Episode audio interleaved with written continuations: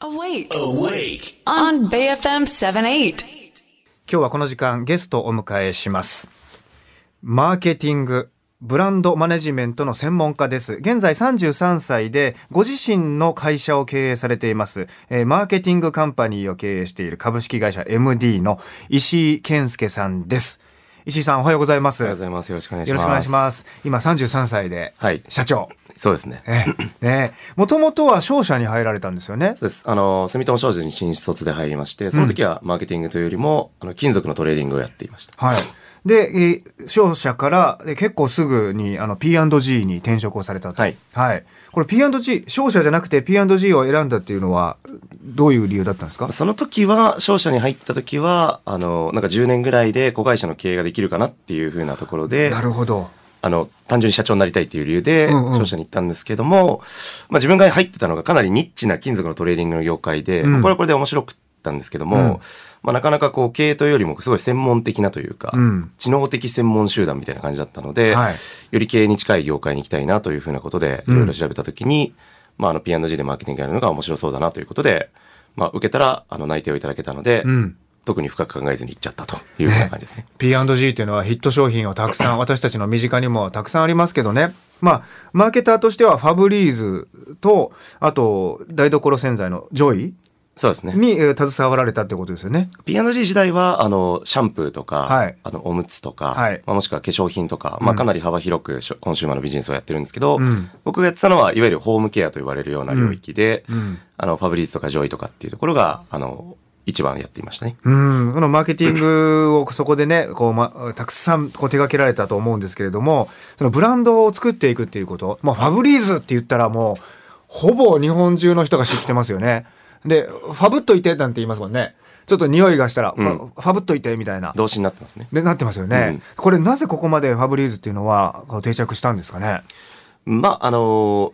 これファブリーズに限らずだと思うんですけど、うんあの商品が出たタイミングのフェーズと、もう出てみんなが知ってるフェーズでこうやることって結構違うと思っていまして、うんまあ、そういう意味では僕が入ったタイミングっていうのはもうファブリーズが発売されてから10年ぐらいは少なくとも経ってたタイミングだったので、うん僕らがやらなきゃいけないことっていうのは、ファブリーズを知ってる方々に対して、うん。あの、より使っていただくであるとか、うんうんもしくは知ってるんだけど使ってないっていう人に対して、じゃあどういったようなメッセージを出すと使ってもらえるのかとか、うん。どういったような新しい機能があると使っていただけるのかっていうのを考えていくっていう仕事で、うん。で、より先達の、そもそもファブリーズを誰も知らない世の中にないところから流行らせるっていう人たちがやったのは、うんそもそもファブリーズっていう名前を知ってもらうことであるとか、まあ、いわゆる認知とかいう領域ですけど、とか、ファブリーズって何してくれるものなんだっていうのを一言で言ってあげる。うん。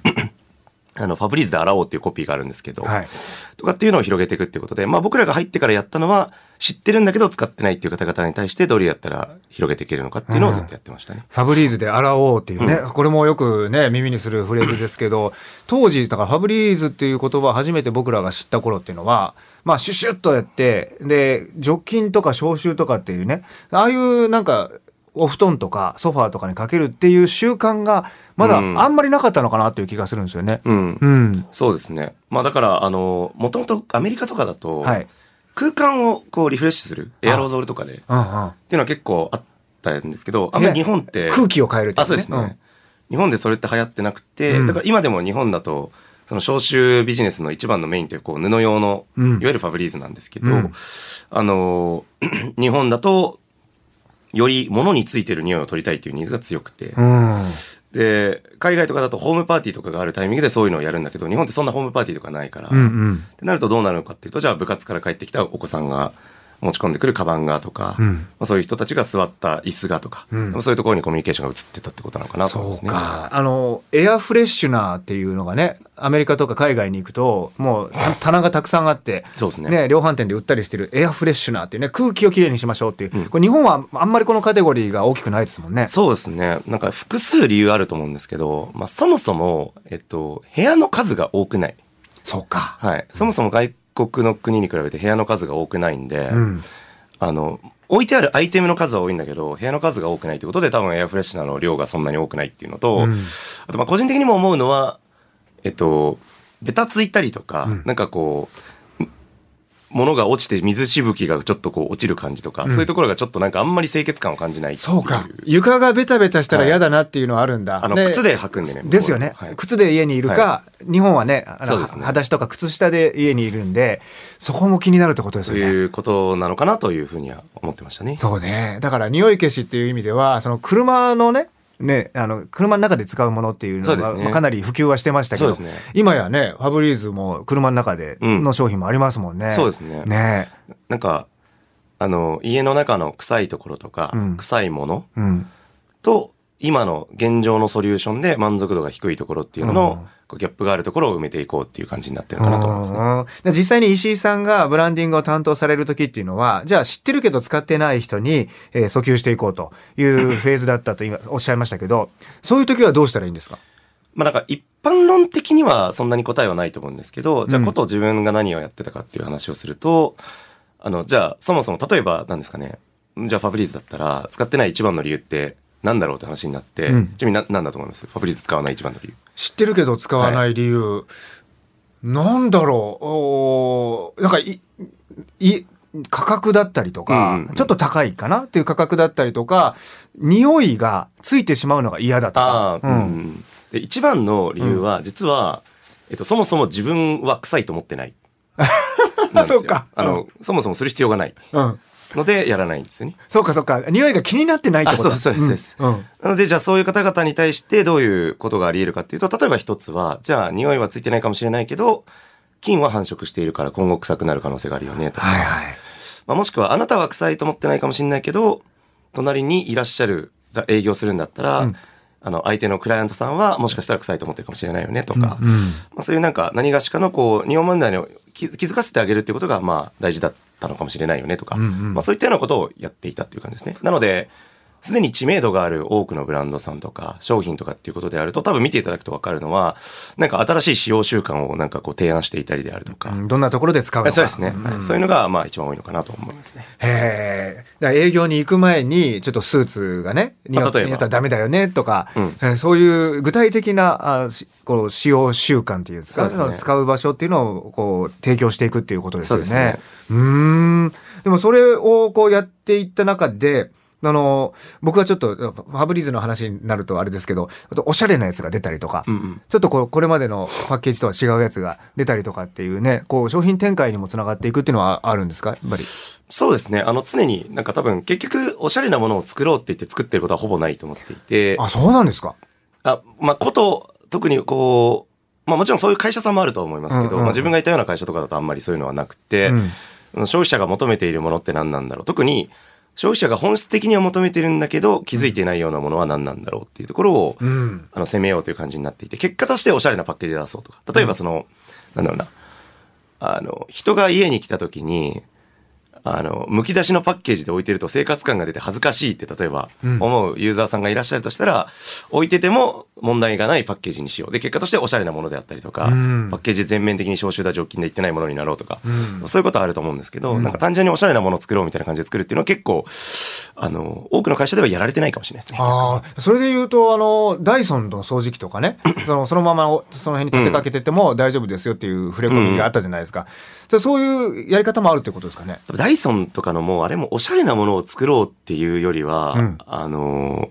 そのよよく言うのは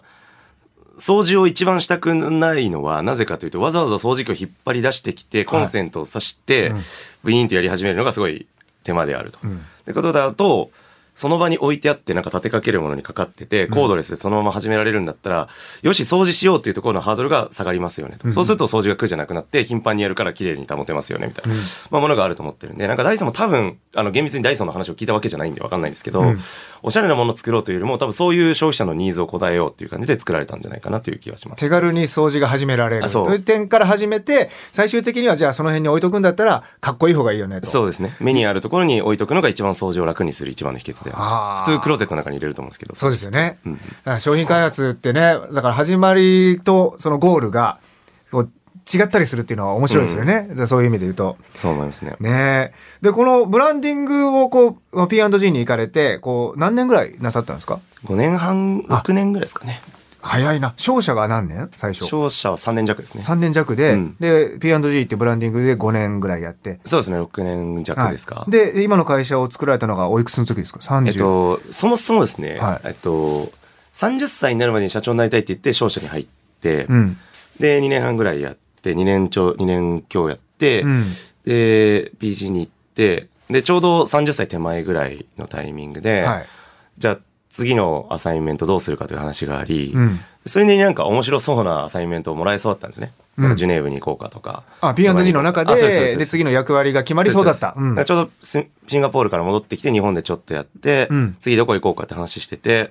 それをワクワク話してたんですけど、30歳の誕生日の3ヶ月4ヶ月前ぐらいで、うん。